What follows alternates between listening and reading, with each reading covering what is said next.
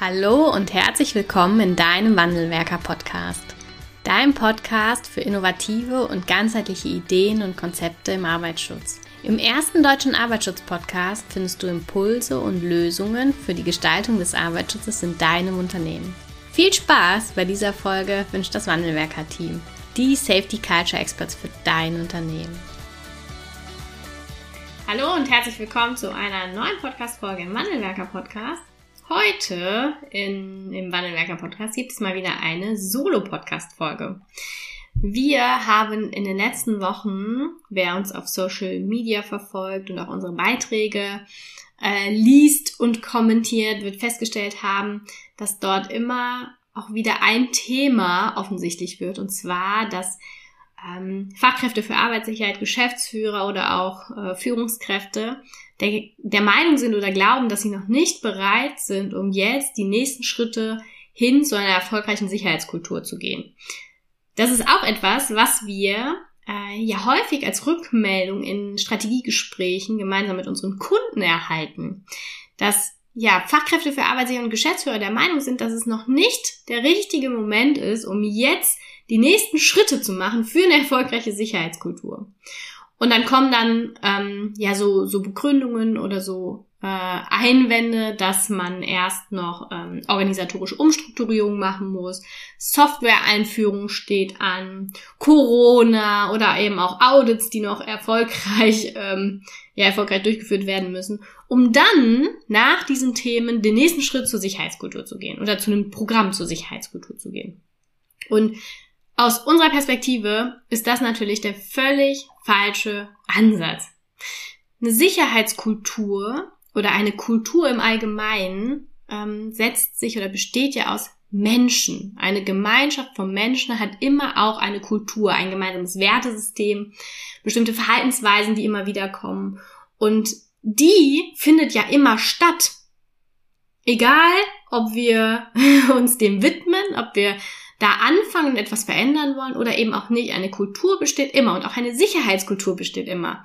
Die Frage ist nur, in welche Richtung geht diese Sicherheitskultur? Ist sie sicher, ist sie förderlich für sichere Verhaltensweisen und für Feedback oder eben nicht ganz so förderlich und es kommt immer wieder auch zu Ereignissen, wo ja das Verhalten die Ursache darstellt. Und ich bin mir zu 100% sicher, dass wenn jeder in seinem Unternehmen mal schaut und die Unfälle auch auswertet, dann wird man feststellen und jeder Einzelne wird feststellen, dass 90% oder über 90% teilweise sogar der Arbeitsunfälle auch in deinem Unternehmen auf Verhalten zurückzuführen ist. Und wir vom Arbeitsschutz oder wir als Fachkraft für Arbeitssicherheit, als Geschäftsführer sagen ganz häufig in diesem Moment, wir sind noch nicht bereit, um dort anzusetzen. Ich kann das verstehen. Ich kann das wirklich verstehen, weil Dinge wie Gefährdungsbeurteilungen, ähm, organisatorische Themen, Strukturen schaffen, Prozesse schaffen, das ist viel, viel leichter zu bearbeiten, als äh, die nächsten Schritte zu einer Sicherheitskultur zu machen oder meine Sicherheitskultur vorantreiben zu wollen. Ein Bestandteil dieser Sicherheitskultur ist ein Safety Mindset, wie wir das gerne sagen. Also eine Einstellung, und damit mit Safety Mindset ist nicht and, nichts anderes gemeint als eine Einstellung, meine Einstellung, mein Wertesystem, meine Verhaltensweisen, die so fest bei mir verankert sind, dass sie natürlich bewusst und unbewusst das prägen, wie ich mich in meinem Unternehmen verhalte. Und der Glaube, dass wir noch nicht oder dass die Unternehmen und auch unsere Kunden zu Beginn äh, ja dachten, dass sie noch nicht bereit sind, um am Safety Mindset zu arbeiten, ist ein ganz großer Fehler. Vielmal, vielmehr müssten wir uns eigentlich die Frage stellen, können wir es uns überhaupt noch erlauben, noch nicht dort anzusetzen?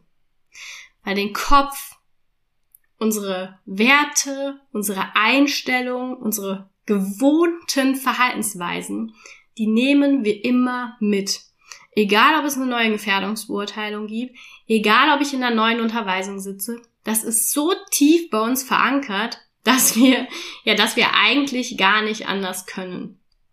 Und das Safety Mindset ist doch vielmehr die Grundlage so ein bisschen auch vielleicht das Fundament für eine erfolgreiche Sicherheitskultur.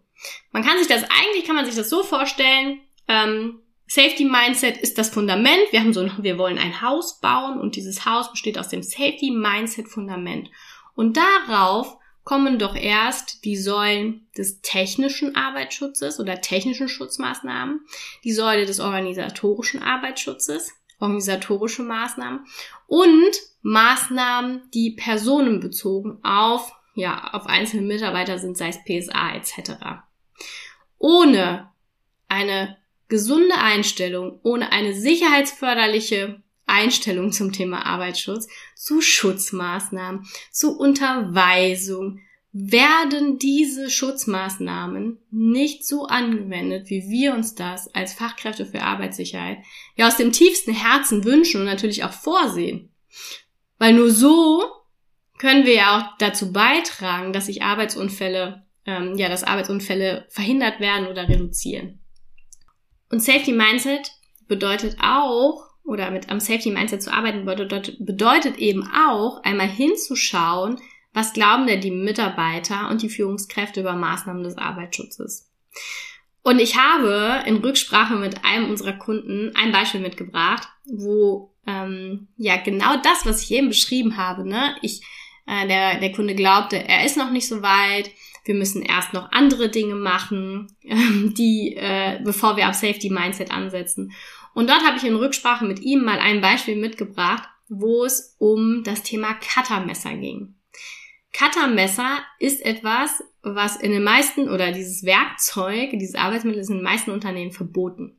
Sei es für das Aufschneiden von Kartons oder etwaige andere Tätigkeiten werden in der Regel werden in der Regel Sicherheitsmesser zur Verfügung gestellt, aber Cuttermesser haben in den meisten Unternehmen keine Daseinsberechtigung. Mit Cuttermessern kommt es häufig zu ähm, Schnittunfällen, also zu Verletzungen beim, beim Aufschneiden von Kartons zum Beispiel. Und genauso war das auch bei unserem Kunden, wo äh, im Grunde genommen die Cuttermesser vor einiger Zeit durch Gefährdungsbeurteilung aus dem Unternehmen entfernt worden sind, also substituiert worden sind. Und trotzdem sind bei ASIC-Begehungen immer wieder Cuttermesser gefunden worden. Immer wieder. Obwohl ja in der Unterweisung allen Mitarbeitern auch gesagt worden ist, also sie sind darin unterwiesen worden, dass Cuttermesser substituiert werden und stattdessen gibt es Sicherheitsmesser und die sollen natürlich auch verwendet werden und wie die zu verwenden sind. Jetzt gibt es mehrere Möglichkeiten, wie jetzt auch ähm, ja das Cuttermesser wieder im Unternehmen wahrgenommen wird. Irgendeiner bringt ein Cuttermesser mit von der Arbeit von also von zu Hause zur Arbeit. Ein Kollege sieht es, schreit nicht ein. Die Mitarbeiter arbeiten lieber mit einem Cuttermesser das wiederum wird wieder zu einer alltäglichen Gewohnheit. Und so, ähm, ja, und so wird dieses Cuttermesser wieder im Unternehmen Stück für Stück etabliert, ohne dass jetzt vielleicht auch der Kollege, äh, die Führungskraft oder wer gerade auch immer davon Kenntnis hat, irgendwie einschreitet oder einschreiten kann. Und wir haben dann gemeinsam mal geschaut, was steckt denn dahinter? gemeinsam mit unserem Kunden haben uns die Situation angeguckt und überlegt, warum haben wir dieses, warum haben wir dieses Verhalten? Was steckt dahinter? Welchen Rahmen müssen wir schaffen, dass wir ähm, die Cuttermesser nach wie vor substituieren aus dem Unternehmen? Aber viel wichtiger noch, wie können wir das auch in den Köpfen der Mitarbeiter in dieser Abteilung verankern, dass es uns darum geht, dass Sicherheit an allererster Stelle steht und dass dieses Cuttermesser ein Sinnbild oder ein Beispiel für viele, ja, für viele Maßnahmen des Arbeitsschutzes sind.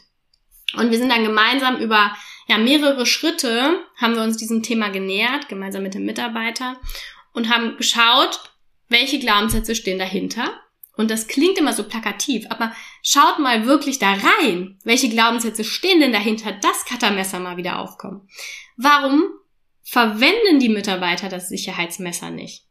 Da stehen tief verankerte Glaubenssätze dahinter. haben die gemeinsam mit, ähm, ja, mit unserem Kunden und den Mitarbeitern aufgelöst und durch neue Glaubenssätze ersetzt. Das ist etwas, das geht nicht von heute auf morgen, sondern da brauchen wir ein bisschen Zeit und da brauchen wir auch Kontinuität und da brauchen wir auch Wiederholungen. Aber Genau das war dann der Grundstein, um auch eine neue Gewohnheit bedeutet, die Arbeit mit dem Sicherheitsmesser ja zu etablieren und da vielleicht auch, und das war auch sicherlich eine, ein Teil der Lösung, vielleicht ein alternatives Messer noch mit zur Verfügung zu stellen. Und siehe da, im Ergebnis ist es so, dass wir ähm, nicht nur endlich dazu beigetragen haben, dass wir eine Akzeptanz für dieses Thema haben, bei den Mitarbeitern durch, und das ist ganz wichtig, durch die eigene Fachkraft für Arbeitssicherheit. Nicht durch uns, nicht durch einen externen Berater, nicht durch ähm, eine höhere äh, eine höhere Instanz, die nochmal durchs Unternehmen geht und irgendwie was anderes sagt, sondern wirklich durch die eigene Fachkraft für Arbeitssicherheit konnten die Mitarbeiter ähm, das Thema angehen, die Akzeptanz zu diesen, zum Arbeitsschutz und aber auch zur Verwendung des anderen Messers, des Sicherheitsmessers, ähm, verändern und erhöhen. Und ähm, wir haben deutlich mehr sichere Verhaltensweisen dort beobachten dürfen. Und das freut mich natürlich ganz besonders für unsere Fachkraft für Arbeitssicherheit, die in dem Unternehmen tätig geworden ist. Ähm, weil sie spürt jetzt, dass das, was sie tut, eine Wirkung hat. Und zwar nicht nur eine offensichtliche Wirkung, wenn man gerade hinschaut und es gerade mal gut läuft, sondern eine Wirkung tief im Beschäftigten selber, tief in den Mitarbeitern selber, die das für sich als intrinsische Motivation, als intrinsische Erkenntnis für sich mitnehmen konnten. Und das ist dann für uns und auch für die, äh, für das Unternehmen vor Ort der erste Schritt weiter zur Entwicklung einer, einer erfolgreichen Sicherheitskultur, einer gelebten Sicherheitskultur und ähm, auch einer richtig guten Feedback-Kultur, weil das gehört natürlich immer auch zu einer, zu einer Sicherheitskultur dazu. Dieses Beispiel wollten wir unbedingt mit euch teilen, weil dieses Beispiel ist einfach einfach zu verstehen und stellt mal dar, wie wichtig es ist, dass wir schon jetzt, schon jetzt sofort an der Sicherheitskultur weiterarbeiten, die nächsten Schritte gehen. Das Safety Mindset, auch wenn es ein englischer Begriff ist und auch wenn es so ein bisschen plakativ manchmal klingt, dass wir genau an und mit den Mitarbeitern an der Sicherheitskultur arbeiten, an der Einstellung, am Verhalten. Losgelöst oder aber auch mit der Gefährdungsbeurteilung und den ganzen Tools, die es im Arbeitsschutz gibt.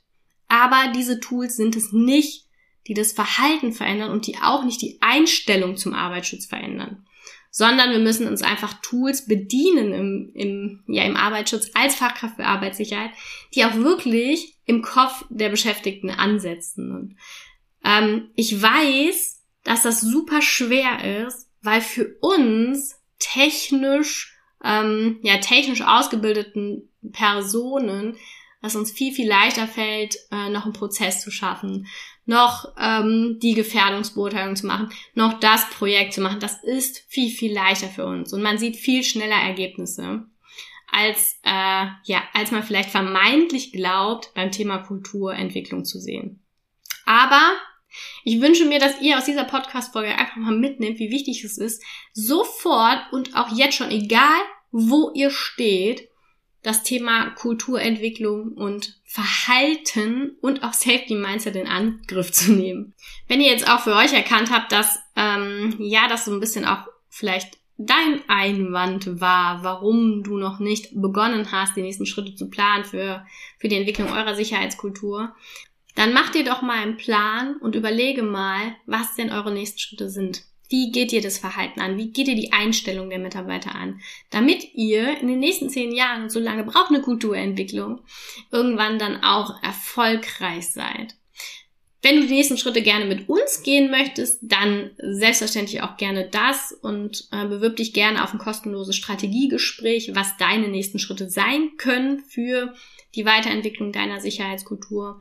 Du kannst dich auf ein Strategiegespräch bewerben und unter www.arbeitsschutzpodcast.de slash Termin Und dann schauen wir uns deine individuelle Situation an, gucken, welche Maßnahmen hast du schon umgesetzt, wie ist der Stand deiner Sicherheitskultur und was können für dich die nächsten Schritte sein, um, ja, um deine Sicherheitskultur und deinen Arbeitsschutz weiterzuentwickeln.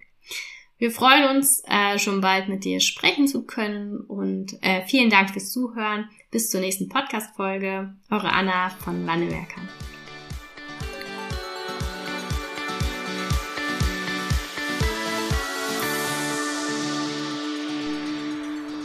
Ganz herzlichen Dank fürs Zuhören und dass du bis zum Ende dabei geblieben bist. Wenn dir der Podcast gefallen hat, freuen wir uns über eine Bewertung von dir. Wenn du keine Folge mehr verpassen willst, abonniere einfach unseren Wandelwerker-Kanal. Wir freuen uns, wenn du bald wieder reinhörst. Alles Liebe, Anna vom Wandelwerker-Team.